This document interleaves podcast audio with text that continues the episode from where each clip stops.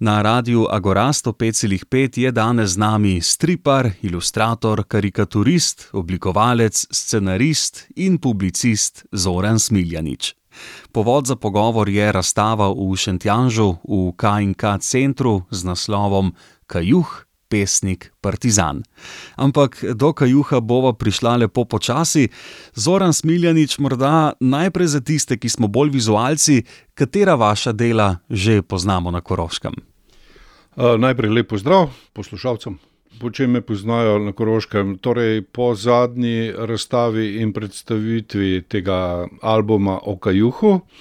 Pred dvema letoma je bila pa na istem mestu razstava in predstavitev stripa Črni plamen o požigu Narodnega doma v Trstu, ki je bil, bi rekel, zanimiv za Korošce, za zamejske slovence, zato ker tudi obravnava podobno tematiko s tem, da obravnava zamejske slovence pod Italijo ne, in usporednice se seljujejo same po sebi.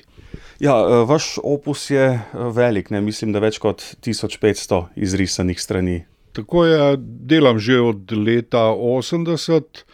Prve objave so bile po mladinskem tisku, po eh, takih ne preveč pomembnih, bom rekel, publikacijah, kakšni fanzini in tako. No, leta eh, 86, mislim, sem pa začel objavljati v mladini. Mladina je takrat začela bolj intenzivno delati na stripu, ker je prišel eh, mladi in ambiciozni in, in prodorni urednik Ivo Štandekar ki je okoli mladine formiral tako imenovano tretjo generacijo ali mladini krok, skupino mladih ambicioznih avtorjev, med katerimi sem bil tudi jaz. In to je bilo precej zanimivo obdobje. Okay, uh, od takrat naprej sem praktično delal vse čas uh, na različnih temah, različnih projektih, in eh, ko, zdaj gledam za nazaj, se je nabralo res več kot 1500 strani, kar je veliko, nisem mislil, da bom, da bom eh, toliko naredil. Ne. Cena tega je pa, da sem iz mladega nadobudnega avtorja postal starejša generacija stripovskih avtorjev, kar pa ni ravno spodbudno. Eh, ampak kaj pa še pred mladino, takrat ste bili verjetno že kar eh, izoblikovani, risar, stripar, kje ste pa začenjali najprej? No, kot otrok sem praktično že risal eh, in poskušal v slikah pripovedovati zgodbe. Torej, Bral sem stripe, gledal sem filme in ta vizualna kultura pripovedovanja me je navdušila in nekako sem popil z materinim mlekom. Ne. In potem v enem trenutku nimaš več dovolj to, da ti bereš, spremljaš, ampak bi želel tudi producirati. In prvi začetki so bili zelo okorni, zelo nedodelani. Ne? Ampak to je bil en čar, ne? ker je ta želja v meni je bila takrat in želja v meni je zdaj. Ko, ko ta želja, ko začne umirati, ko je ni več, pa v bistvu je čas, da, da nehaš. Ne? Kot najstnik sem šel na šolo za oblikovanje, tam sem odkril da obstajajo politehniki, klasičnih postolovskih stripov, so začeli v sredi 70-ih v Franciji objavljati neke take pogumne, vizualno izzivalne, močne stripe v, v, neki reviji Tuleče železo, Metal Urlion. In tu, te stripi so me čisto obsedli, šokirali in sem rekel, jaz bi tudi rad to delal. Ne? Torej, ne stripe za zabavo, ampak stripe, ki skušajo nekaj povedati, ki imajo neko vsebino, ki tudi preizkušajo meje medija, ki se stripa lotevajo na en tak inovativen, angažiran, pa tudi provokativen način. To je bila moja usoda. Seveda, do tega, da sem res začel objavljati, je bila še dolga pot, ampak vse se začne z željo. Ja, pri mladini, ne, v 80-ih ste začeli s provokativnimi, politično, seksualno, nasilno, eksplicitnimi stripi, eh, ki so eh, izzivali oblast. To je bilo takrat nekaj novega v tem prostoru. Tako je. Prej pred nami so bili stripi v glavnem pustolovski z zabavo. Miki Muštar je bil tak eh, dober primer. Ne? Sicer izdelani stripi, ampak ne problematizirajo družbenega stanja, okoliščin in tako naprej. Ne? Ko smo mi začeli risati stripe v mladini, smo hoteli šokirati s politično provokativnostjo, z nasilnostjo, z seksualnostjo in um, to so bili precej drugačni stripi od teh prejšnjih, in to je tudi povzročilo malo zmede in, in uh, kritik tovarišev v takrat še socialistični Jugoslaviji. Ampak ta država je pa relativno malo propadla in pa smo se mogli spopasti z novimi ustvarjalnimi izzivi. A ste bili kdaj živčni pred izdajo, prednje vaš strip išel?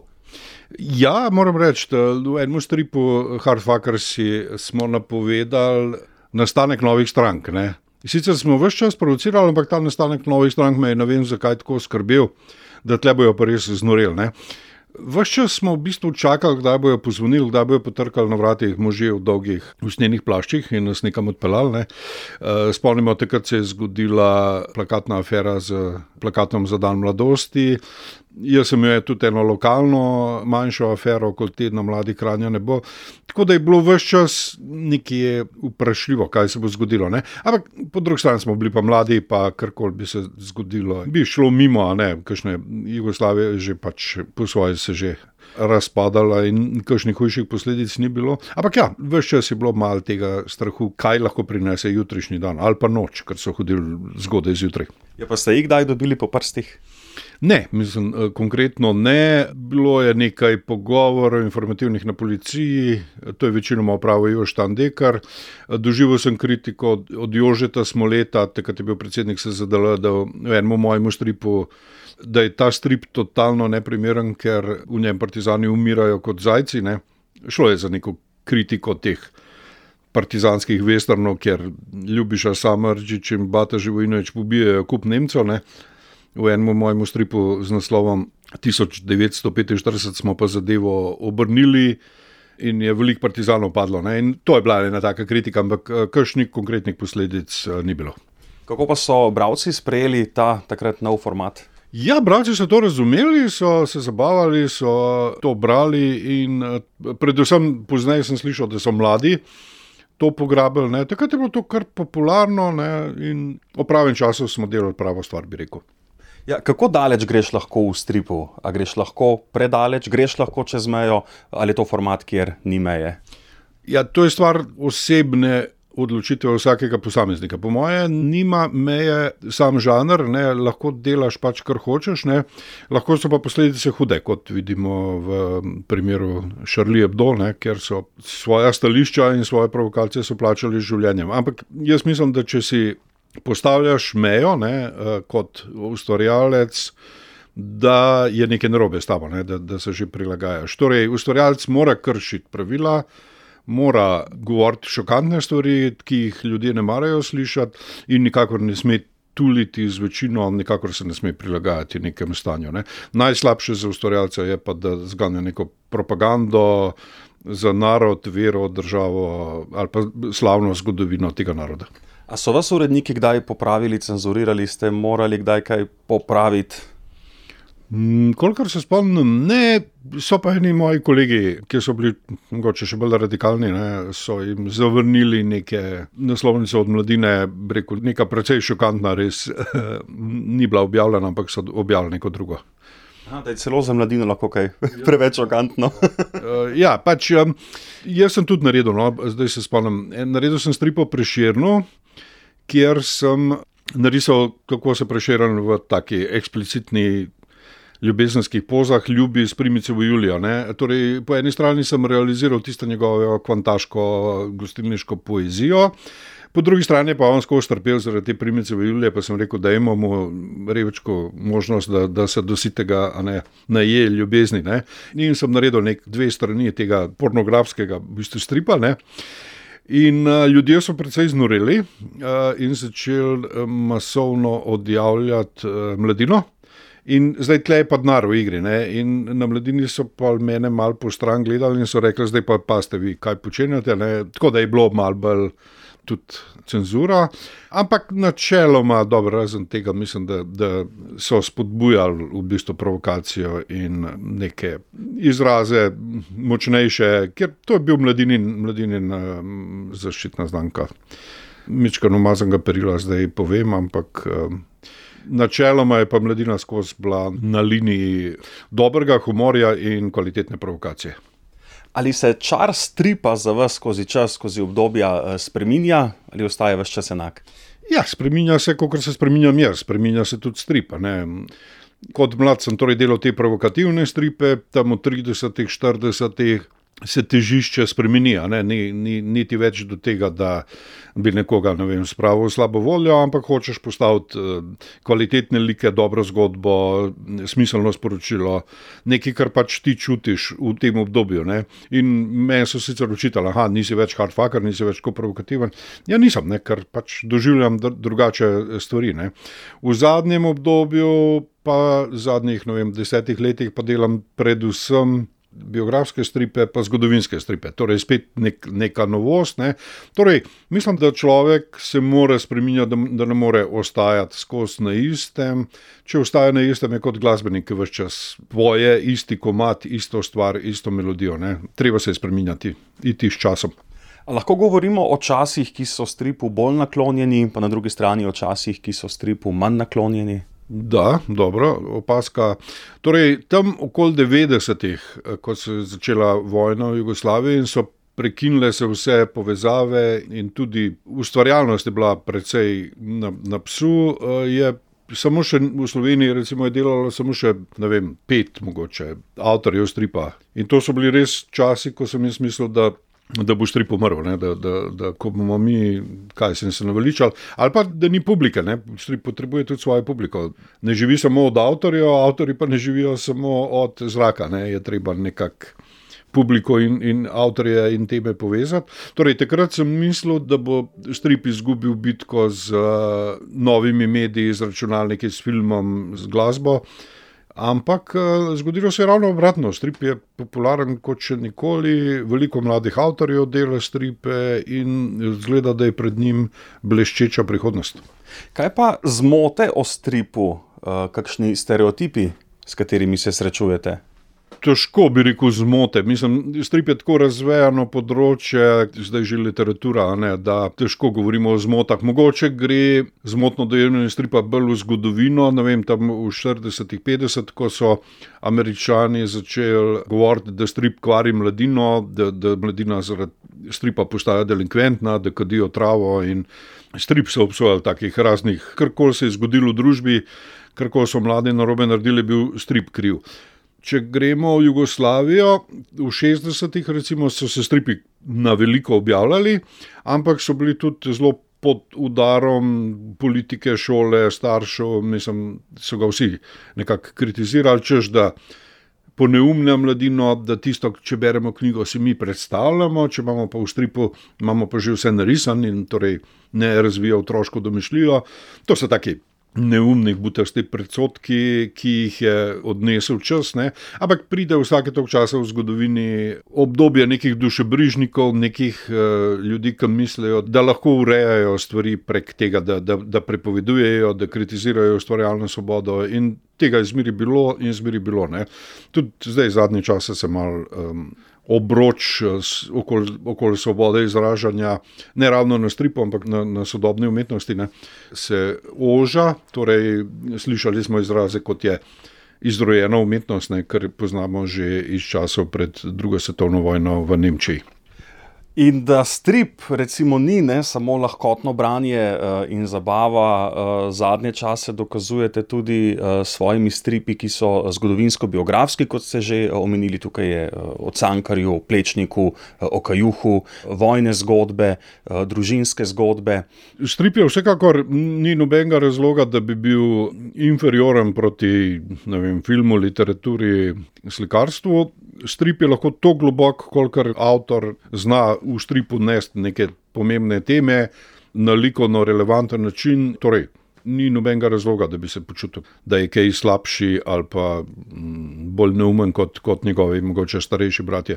Nasprotno, strip je postal tako popularen, pa tako gibljiv, da se da skozi njega marsikaj povedati hitreje, bolje in na bolj zanimiv in humoren način, kot recimo vem, s filmi, ki so postali dragi, dolg časa se snemajo.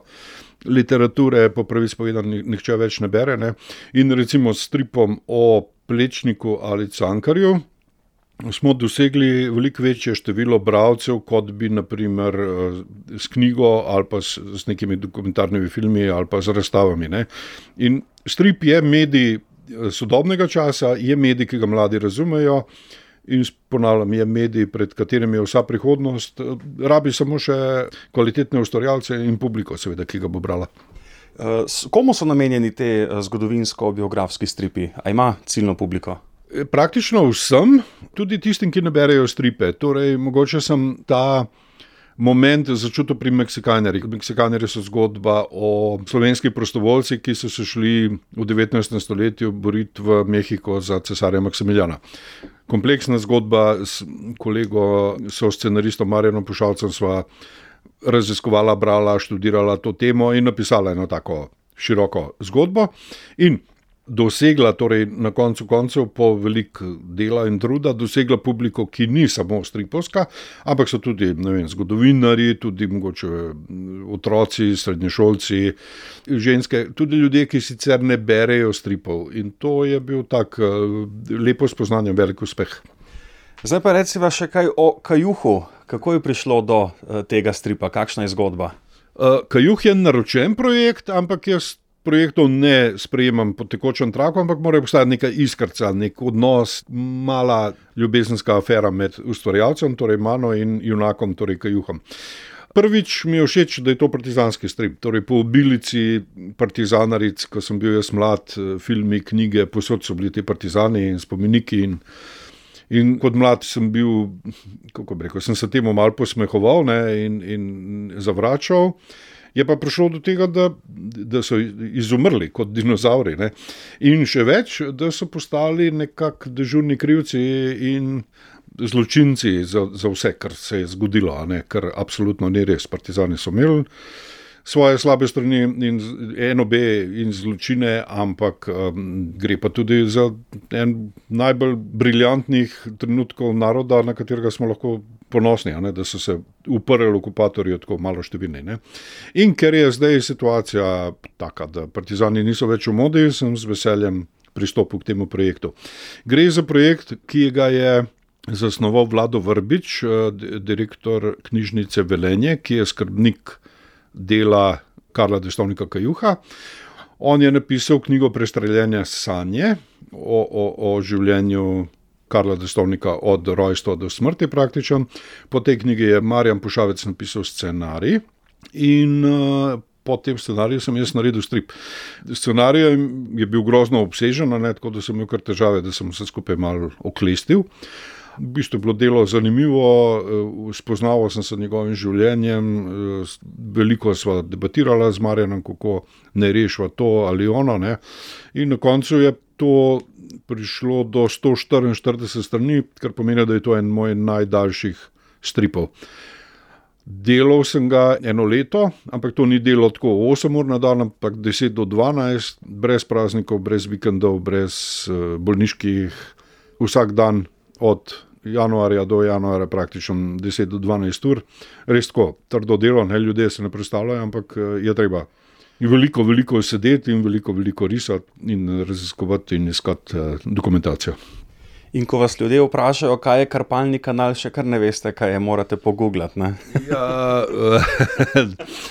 to, to me je vprašala eh, Pija Nikolič, naša teoretičarka stripa. In takrat nisem vedel, ne, sem rekel, kaj, kaj hudiče je pa to. Ne. Uh, to je en živc v roki, ki se risarjem pogosto vname in, in tudi marsikdo iz našega poklica trpi za tem sindromom. Ne. Jaz na srečo še ne, kljub, kljub letom, me to nikoli ni mučilo in tudi vem, iz tega razloga nisem vedel, kaj je to. Eh, pravite pa, no, da ste Kajuhu poskušali zlesti pod kožo in ne samo prerisovati uh, njegove fotografije. Kaj ste videli v njem? Mhm, tako to gre. No, najprej iz fotografij poskušaš iz, iz grimas, iz gest, poskušaš izluščiti, kakšno je to človek, kako se je gibal, kako se je obnašal. Ne? Torej, ne samo da rečeš njegova fasada, ne, njegov obraz, ampak nek notranji karakter, probam snet. Ne? In pri Hajuhu je bilo mogoče najbolj zanimivo to, da je bil. V vsakdanjem življenju je zelo prijazen, tih, miren, pravi prijatelj. Tako, en tak miren fant, ki ga poznamo, znanec iz sosednje ulice, ki se ni neki posebej eksploatiral, ki ni neki posebej ne vem, padal v kakšen žar. Ne. Ko pa je interpretiral svojo uh, poezijo, se je pa čisto spremenil. Ne. Potem je pa postal nenadoma kot neki misija, tako strašno karizmatičen, strašno glasen, strašno izrazen, strašno ekspresiven. Ne? In je postal praktično svoje nasprotje od tistega mirnega, pridnega, tihega fanta, ne? je postal nekdo, ki bi gore premikal. Ne? Rečemo. In eh, ta, kako bi rekel, razlika. Ta kontrast, razpon karakterja, me je zanimalo, kako bi zdaj to prikazal. Torej, kako v njemu kazati, da tli en močen ogenj, ena močna ustvarjalna iskra, živec, po drugi strani pa en, en tak prijeten fant. Ne? In to je recimo neka naloga, ki sem jo dobil in ki sem jo moral nekako rešiti. Mhm. Kaj imate skupnega s Kajuhom? No, s Kajuhom imamo skupnega to, da smo oba dva ustvarjalca. Da poskušava iz nič narediti nekaj, kar bo delovalo na ljudi. Kajuhu je že pri 20-ih uspelo, meni pri 60-ih pa še ne. Eh, kaj pa sploh nimate skupnega, v čem sta pa najbolj različna? Ja, to, da je Kajuh res eh, v svojem kratkem življenju doživel več, kot ljudje doživijo v celem življenju. Naprimer, jaz, torej, preganjali so ga, bil je ilegalec, eh, bil je borec, sodeloval je v bojih, v mrazu in snegu se je prebijal 114. divizijo. Ne? V nemogočih pogojih uh, ustvarjal je briljantno poezijo že pri 15. 16 letih, ne, ne vem, odkot mu ta zrelost.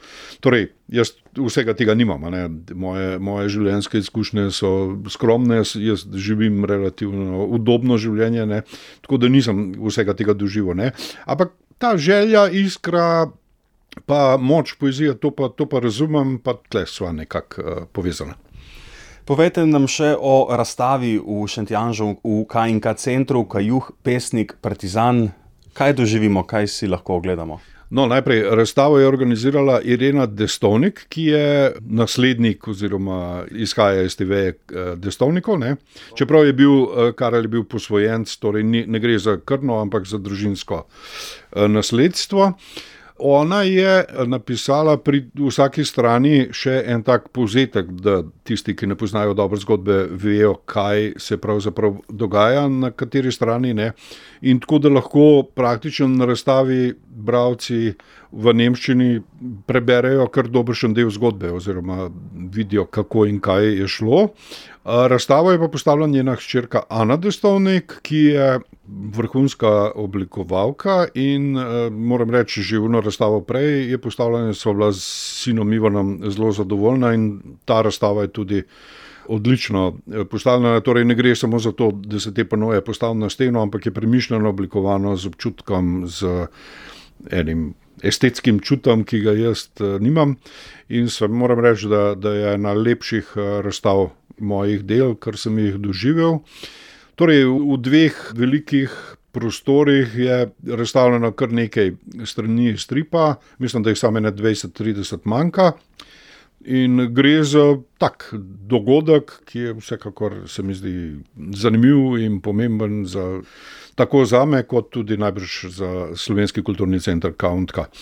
Naj povem še, da sem se dogovoril s hišo kulturno, da bom imel tudi nekaj vodenih ogledov za koroške dijake. Zoren Smiljanič, eh, zdaj, ko smo pri koncu tega pogovora, eh, me zanima, ali vam je lažje začeti ali končati strip? Lažje mi je končati pogovor, eh, strip je pa seveda najtežje začeti. Torej, treba je osmisliti, kako bo ta strip izgledal, kakšno podobo bo imel vizualno, kako bo noter. In vse to narediti iz nič je najtežji posel. Ne? Ko je enkrat naredim 10-15 strani, potem je že lažje, ne? potem vem, kaj hočem, kje sem in kako bom nadaljeval. Torej, začetek je vsekakor najtežji. Eh, iz nič nekaj ustvariti je najtežje. Zaključiti je lažje, čeprav je tudi zaključek ima svojo zahtevnost, ker mora biti um, emocionalno močan, mora nositi to sporočilo ne? in včasih tudi, ker iščem prave podarke, kako, kako to zgodbo končati, da bo imela neko težo, da bo, da bo imela neki presežek, saj upam. Ne. Ampak vsekakor je to neka streha na eni hiši. Ne. Začeti pri temeljih, pa v smislu celo hišo in videti, kakšno bo na koncu, to je pa ta začetni in najtežji del. In pri vsakem stripu je različno. Ne moreš se zanašati na neko vzorec, na kopito, ampak je treba vsakeč usmisliti novo podobo, nov način pripovedovanja, nov izraz. Pa smo prišli do konca. Zoran Smiljanič, hvala lepa za tale uh, zanimiv, močan pogovor, uh, pa za vse stripe. In zaključiva samo še z odprtim vabilom na razstavo v Šentjanžu v KNK centru Kajuh, pesnik Partizan. Hvala tudi vam za zanimiva vprašanja in nasvidenje v Šentjanžu.